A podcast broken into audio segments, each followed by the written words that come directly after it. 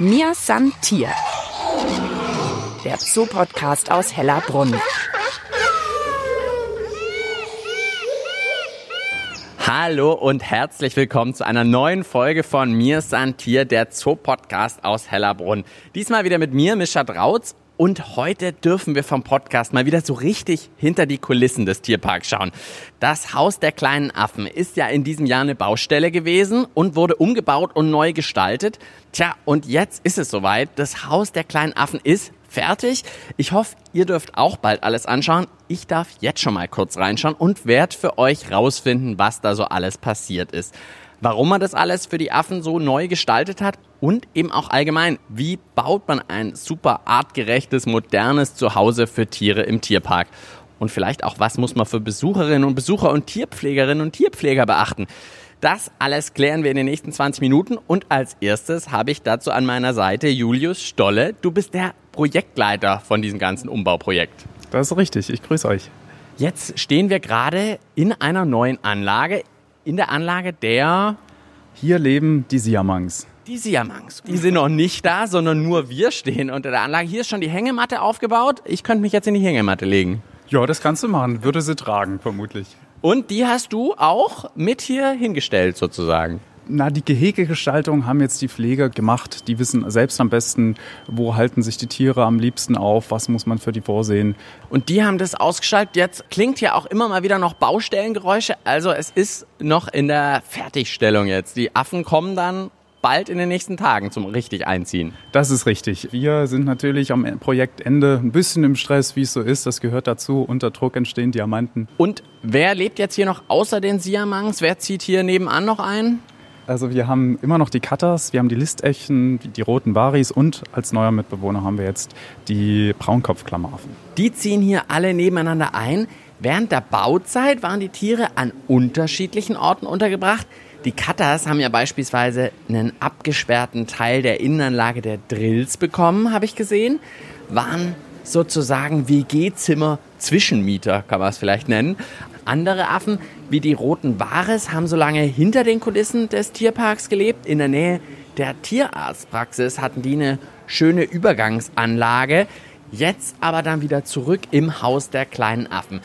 Was ist denn jetzt so nach dem Umbau auf den ersten Blick das Neue? Also wenn man natürlich als jahrelanger Besucher hier reinkommt, äh, wird einem natürlich sofort auffallen, hier ist irgendwas anders. Hier ist ja weniger Platz für uns Besucher, dafür mehr Platz für zwei der Tierarten. Also wir haben zwei Gehege erweitert, deutlich erweitert, um jeweils äh, circa 50 Quadratmeter. Das sticht natürlich ins Auge. Sieht man hier so ein bisschen noch, oder? Die Anlage der Siamang war ein bisschen kleiner. Richtig, hier verlief die ehemalige Glasscheibe. Die haben wir jetzt hier nach vorne gezogen. Und jetzt in diesem neuen Bereich probieren wir es jetzt mal mit Naturboden. Ah, okay. Also das bleibt auch hier vorne, wo wir gerade draufstehen. Das ist so ein ganz weicher, ich finde ganz angenehmer Naturboden. Richtig, genau. Das ist ein natürliches Bodensubstrat. Das kommt dem natürlich ein bisschen näher als äh, Fliesenboden. Wie seid ihr da drauf gekommen? Äh, die Siamangs werden es euch ja nicht selber erzählt haben, dass sie das gerne hätten. Das ist auch das Schwierige bei Tieren, dass man es wissen muss. Aber dafür haben wir Biologen, wir haben Zoologen, Tierpfleger, die sich mit diesen Tieren auskennen, die man studiert hat und weiß, was brauchen diese Tiere. Und wir versuchen, diese Bedürfnisse hier drin natürlich zu treffen. Also was ist das zum Beispiel alles? Also jetzt mal mit diesem Boden probiert man mal, so ein anderer Boden. Was ist noch was, was für die Siamangs vielleicht gut wäre? Affen, das ist, denke ich, keine große Überraschung, leben ja auch auf Bäumen und deswegen suchen wir auch im hinteren Bereich die, die Höhe und immer wieder in die vertikale Bewegung. Also, dass sie einfach ein bisschen höher klettern können, auch hier drin noch. Richtig, von oben was beobachten. Ja, und der jahrelange Besucher wird aber auch Sachen wiedererkennen. Also, wir haben weiterhin die charmanten Mosaikfliesen aus den 70er Jahren, sage ich mal positiv formuliert. Äh, das würde man natürlich heute nicht mehr bauen, aber so ein Projekt hat ja auch Grenzen. Und so haben wir halt versucht, diesen Bestand zu verbinden mit neuen Elementen, wovon die Tiere profitieren und wovon auch der Besucher profitiert. Und warum habt ihr den Umbau überhaupt gemacht? Äh, es ist so, das Gebäude wurde 1983 errichtet und für ein Gebäude ist es dann so ähnlich wie beim Menschen. Dann über 30, dann fangen dann die ersten kleinen Wehwehchen an. Sag das nicht, ey, du machst mir Angst. Ja, und in dem Fall war es dann tatsächlich äh, so, dass wir einfach die Haustechnik ist dann meistens die erste, die dann anfängt rumzumuckern und kleine Wehwehchen zeigt. Und wir mussten die Heizung angehen und die Elektrotechnik ist dann auch schon in die Jahre gekommen. Und so wächst dann so ein Projekt dann auch ein bisschen an. Und äh, da wir natürlich nicht nur technisch sanieren wollen, weil die Tiere haben davon erstmal direkt nichts, natürlich außer, dass die Technik zuverlässig funktioniert. Wir haben hier Affen drin, die brauchen konstant 24 Grad. Also dementsprechend haben wir da auch eine Heizleistung drin. Ist ja auch nochmal super blöd, wenn die Heizung ausfällt. Also die muss ja wirklich immer funktionieren. So einen frierenden Affen, das äh, können wir nicht gebrauchen. Da wären wir dann unserem Auftrag, den wir hier haben, dass wir den Tieren ein Umfeld bieten, wo sie sich wohlfühlen, könnten wir dann natürlich dann nicht gerecht werden. Jetzt schaue ich gerade noch die Seile an. Die sehen auch ziemlich neu aus. Ja, ist richtig. Also die Pfleger haben sich ins Zeug geworfen und hier ein neues Konzept für die Gehegegestaltung dann gemacht. Frische braune Seile für die Siamang zieh mal dran. Ja, wir könnten jetzt auch uns dran schwingen, aber ich glaube, die Besucher hätten später mehr Freude an den Siamangs als an uns. Das glaube ich auch. Und die können es auch wahrscheinlich deutlich, deutlich besser. Da sieht es wenigstens grazil aus, ja. Jetzt sehe ich da noch ein Loch im Baum. Gibt es da irgendeinen Grund für? Der ist natürlich gewachsen und äh, ja, wie so ein Baum hat ja dann auch mal einen optischen Makel oder einen vermeintlich optischen Makel, aber könnte vielleicht ein gutes Futterversteck werden für einen. Ja, ist ganz, ist ganz sicher. Also das bietet sich an, ein bisschen was zu verbuddeln und den Tieren ja möglichst ja, viele Beschäftigungen zu geben. Die Maßnahme war natürlich technisch bedingt notwendig, aber wenn man natürlich so eine große Baumaßnahme macht und die Tiere extra dafür umziehen, dann sollte man die Chance auch nutzen, auch was zu machen, was den Tieren zugutekommt. Und sag mal, wenn man jetzt hier so für Tiere baut, muss man da auf irgendwas besonders achten? Ich meine, wahrscheinlich auch, dass alles richtig gut fest verbaut ist. Ich meine, so ein Affe hat ja auch Kraft. Das ist absolut richtig. Das ist absolut richtig. Also im Prinzip, du kannst die gleichen Prozesse anwenden, die du anwendest, wenn du, weiß ich nicht, ein Wohnhaus baust. Also es sind ähnliche Prozesse, aber natürlich dieser spezielle Nutzer ist natürlich das Besondere hieran. Die Tiere können, haben wir vorhin schon drüber gesprochen, können nicht sagen, was sie, was sie möchten. Und äh, deswegen muss man einfach die Bedürfnisse anderweitig erkennen, identifizieren. Ja, und dann musst du natürlich gucken, was treibt er sonst so für Schabernack. Also da ist, je nach Tierart ist das natürlich unterschiedlich. So ein Affe ist ja auch leider, leider schlau. Das, diese Kombination aus Geschick, Stärke, bestimmten Art von Neugier ist tatsächlich ist tatsächlich für dich schwierig. Ist, Eigentlich schön für dich schwierig. Es ist richtig, das ist schwierig, wenn du schauen musst, welche Schrauben verbaust du wie, wie schützt du die Schrauben oder sind die dann drei Tage später draußen. Das ist tatsächlich ein Thema. Was wird bei diesen Art von Affen ist es nicht ganz so schlimm, aber sobald du für Menschenaffen baust, Elefanten, da äh, ist es noch ein Zacken komplizierter. Und sonst noch irgendwas? Muss man bei irgendwelchen Materialien aufpassen? Keine Ahnung, dass die nicht irgendwie komisch riechen, weil ein Affe vielleicht das anders empfindet als wir Menschen. Muss man auf solche Sachen achten? Du musst natürlich auf die Verträglichkeit achten, weil so ein Affe ist ja dann in einer gewissen Weise dann auch wie ein Kind, sage ich mal. Das heißt, es werden auch Materialien genutzt, die man bei Kleinkindern nutzt. Äh, ja, die lecken alles an, beißen drauf rum und so weiter. Und da kann man sicherlich eine Parallele ziehen. Mir san Tier der Zoo-Podcast aus Hellerbrunn. Diese Folge wird präsentiert von der Stadtsparkasse München, offizieller Partner des Münchner Tierparks Hellerbrunn. Mir sind hier der Zoo-Podcast aus Hellerbrunn und ich bin mit Julius, dem Projektleiter vom Haus der kleinen Affen, jetzt in der nächsten Anlage und zwar von den Listaffen jetzt. Das ist richtig, genau. Hier werden wieder die Listaffen einziehen.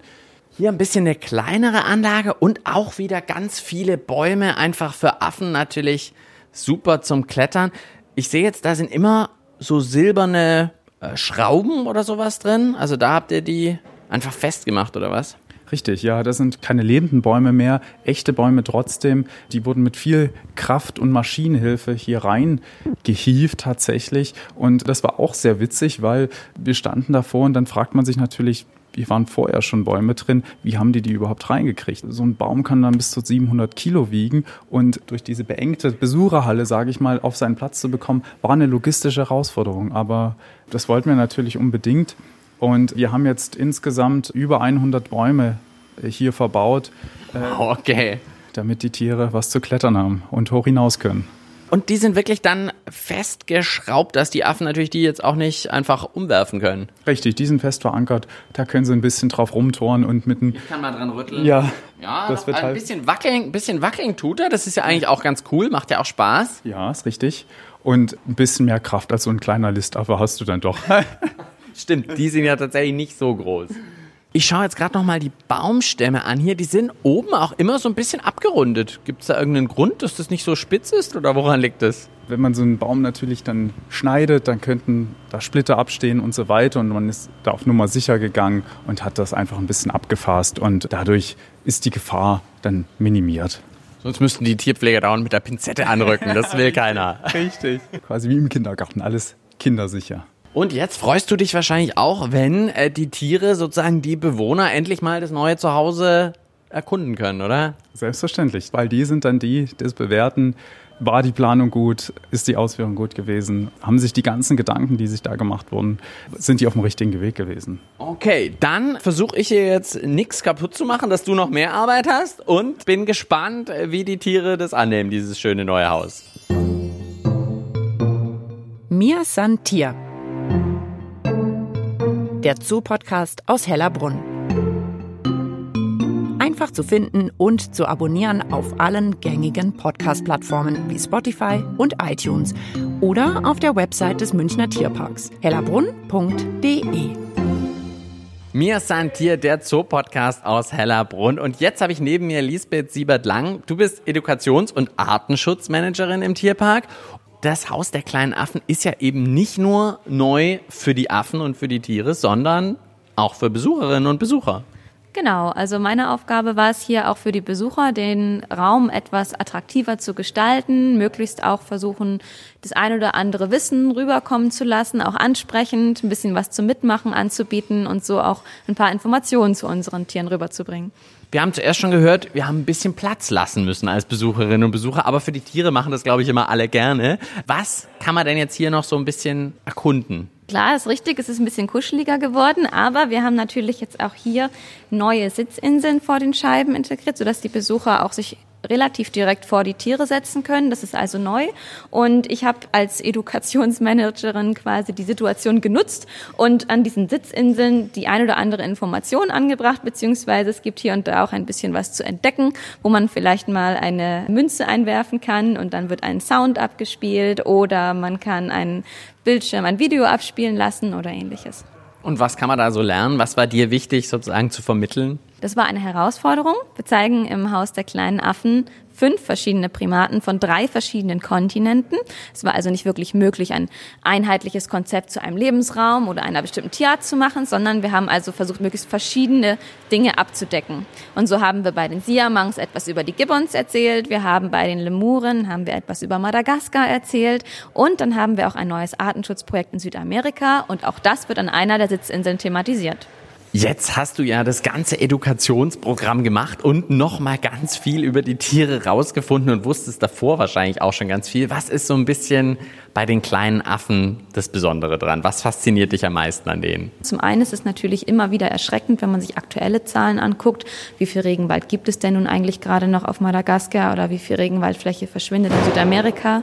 Das ist so eher das schockierende. Aber es gibt auch lustige Sachen. Zum Beispiel habe ich auch gelernt, dass bei den Braunkopfklammeraffen, dass die überhaupt keinen Daumen haben, sondern dass sie, um besser hangeln zu können, ihren Daumen zurückgebildet haben und nur noch ihre vier Finger besitzen an ihren Händen. Du meinst, wir könnten jetzt mit acht Fingern besser hangeln? Ich weiß nicht. Doch, weil der Daumen vielleicht ein bisschen im Weg ist, wenn man schwungvoll durch die Äste gleiten möchte. Und außerdem haben sie ja zusätzlich noch ihren Schwanz, mit dem sie sich auch festhalten können. Okay, also äh, acht Finger und ein Schwanz ist besser als acht Finger und zwei Daumen. Genau, so ein Daumen kann eben auch im Weg sein, obwohl er natürlich wahnsinnig nützlich ist für den Menschen, muss man ja auch dazu sagen. Und noch irgendwas? Ja, so ein altbewährter Klassiker sind natürlich auch die Stinkkämpfe bei den Cutters. Da habe ich mir jetzt diesmal auch Mühe gegeben. Da haben wir eine kleine Zeichnung anfertigen lassen. Die Cutters haben an ihren Handgelenken Drüsen, mit denen sie ihre schönen, langen, geringelten Schwänze, diese auffälligen langen Schwänze, einreiben, bis die so richtig schön miefen. Und dann stellen sie sich also Rückseite an Rückseite und wedeln mit dem Schwanz in die Richtung ihres Kontrahenten, um den mit ihrem Gestank, ich sag's jetzt mal so salopp, zu beeindrucken. Ja, und wer am meisten stinkt, der hat den höchsten Rang in der Gruppe. Also wer stinkt am meisten, der gewinnt. Richtig. Dann ist sicherlich natürlich noch spannend das Artenschutzprogramm wirklich. Was ist das genau, was ihr da macht? In Südamerika gibt es ein Artenschutzprojekt von der Stiftung Yokotoko. Die haben da ein Stück Regenwald eingekauft. Das ist das sogenannte Canandé-Reservat. Und in diesem Stückchen Regenwald lebt fast die Hälfte aller ecuadorianischen Braunkopfklammeraffen. Wir bei uns haben die kolumbianischen, die nördliche Unterart und dort schützen sie die südliche Unterarten. Das ist sehr wichtig, weil es sind mit die am meisten bedrohten Primaten der Welt und dort leben eben viele dieser Tiere. Und indem die Stiftung dieses Land einkauft und dort Parkaufseher anstellt und die Wilderei ganz gezielt bekämpft und auch Aufklärungsarbeit leistet und auch Kooperationen ins Leben ruft. Es ist einfach ein tolles Projekt, was eine Vielzahl von Bedrohungsszenarien für diese Braunkopfklammeraffen dort abwendet. Und das stellen wir in einer interaktiven Präsentation vor. Da kann also jeder so viel Informationen rausziehen, wie er eben möchte. Es gibt auch eine Möglichkeit, den ecuadorianischen Regenwald live zu lauschen. Das ist auch sehr interessant. Wir versuchen irgendwie das Ganze mit allen Sinnen erleben zu lassen. Und da habt ihr dann auch wirklich regelmäßig Kontakt mit denen in Ecuador? Genau, also der CEO von der Stiftung ist ein Deutscher und da gibt's also regelmäßigen Austausch. Einmal im Jahr wird er hier einen Vortrag halten. Wir haben seit 2020 erst diese Unterstützung dieses Projektes dort vor Ort. Wir haben auch jetzt durch diese interaktive Präsentation die Möglichkeit, immer aktuelle Informationen einzuspeisen. Also die Parkwächter vor Ort können direkt die Videos von ihren Handys oder von den Bildkameras hochladen und dann kann man hier bei uns im Tipperkeller Brunnen am Tag drauf nahezu Echtzeit verfolgen. Also versuchen, möglichst up-to-date vor Ort zu sein und das Ganze auch hier nach Hellerbrunn zu holen, was natürlich eine Herausforderung ist, aber macht Spaß. Was sind nochmal die Gründe, dass da wirklich die Affen so gefährdet sind? Teilweise werden die Tiere vor Ort bejagt. Das größte Problem ist aber ganz klar der Lebensraumverlust durch Zersiedlung. Also das heißt, die Leute ziehen in den Regenwälder, es werden dort Plantagen angebaut, zum Beispiel Kakaoplantagen, aber auch Palmöl, haben wir auch sicher alle schon von gehört. Der Lebensraum, der verschwindet, ist das eine. Und zum anderen, natürlich gibt es dort, wo Wildtiere und Menschen aufeinandertreffen, immer Konflikte. Ein Tier braucht was zu essen, vielleicht geht es mal auf die Plantage und bedient sich dort. Das sieht natürlich der Bauer, der auch irgendwo darauf angewiesen ist, nicht so gerne. Also im Ecuador, im Canandé-Reservat ist es so, dass zum Beispiel in Kooperation mit den Bauern auf deren Grundstück Regenwald bewahrt wird. Dazu bekommen sie Schulungen, wie sie effektiver Kakao anbauen können. Also es ist ein Geben und Nehmen. Man versucht, die Menschen einfach zu sensibilisieren, sicher auch die Artenvielfalt vor Ort dem Tourismus zugänglich zu machen. Also es gibt im Canandé-Reservat auch eine Lodge, wo dann Touristen hinkommen können, um diese ja, diese Vielfalt dort einfach zu erleben. So versucht man den Tourismus in die Region zu bringen und gleichzeitig die Menschen vor Ort dazu zu animieren oder ihnen auch Anreize zu schaffen, um den Lebensraum zu erhalten für die Tiere. Und vielleicht noch, warum findest du es wichtig, dass eben ein Tierpark sich auch bei so einem Artenschutz in Ecuador, ist ja weit weg, engagiert? Also der Artenschutz ist ja nun mal eine der Grundsäulen einer zoologischen Einrichtung. Wir haben die Tiere aus aller Welt. Wir haben Tiere aus Südamerika und wir wollen ja nicht nur das Tier zeigen, sondern wir wollen den Leuten auch ein Gefühl für den Lebensraum vermitteln, aus dem das Tier kommt und ein Gefühl für die Vielfalt, die vielleicht andernorts herrscht. Und deshalb ist es immer wichtig, diese Zusammenhänge aufzuzeigen. Also nicht nur zu sagen, es gibt Ecuador und dort sitzt dieser Affe, sondern das ist Ecuador, das ist ja, ein ganzes System von Lebewesen in einer bestimmten Region und die sind alle durch diese Faktoren wie Lebensraumverlust bedroht der Braunkopfklammeraffe repräsentiert ja nur diese Vielfalt und hat irgendwo so einen Botschafterauftrag eigentlich, in dem er bei uns im Zoo ist und von den Besuchern gesehen wird und die sich dann vielleicht darüber auch für die Situation vor Ort interessieren. Und das ist es ja, was ich eigentlich dann erreichen möchte. Ja, ich kann nur sagen, spannend, was wir hier alles erfahren haben. Was nehme ich vor allem mit? Ich glaube, zum einen, dass man für Affen und für Tiere ein bisschen bauen muss wie für Kinder. Also alles möglichst bei den Materialien besonders sicher und gut verbauen und alle Ecken und Kanten wegmachen. Dann natürlich Hangeln ohne Daumen ist besser, so wie die, äh, wer war es nochmal, äh, Lisbeth? Das waren die braunen Kopfklammeraffen. Also, wenn man bloß keinen Daumen hätte, dann könnten wir alle besser hangeln. Und als letztes auf jeden Fall noch ein tolles Artenschutzprojekt in Ecuador wird hier unterstützt vom Tierpark Hellerbrunn. Das lohnt sich auf jeden Fall und kann man hier auch spenden, oder? Wir haben eine Spendenwand installiert und da kann man also eine Münze spenden, wenn man das möchte, an unser Artenschutzprojekt in Ecuador. Also auch da lohnt sich vorbeischauen. Wir hoffen, ihr könnt auch bald alle wieder in die Tierhäuser rein. Mein Name ist Mischa Drautz und ich sage einfach bis bald im Tierpark Hellerbrunn. Mir san Tier. Der Zoo-Podcast aus Hellerbrunn.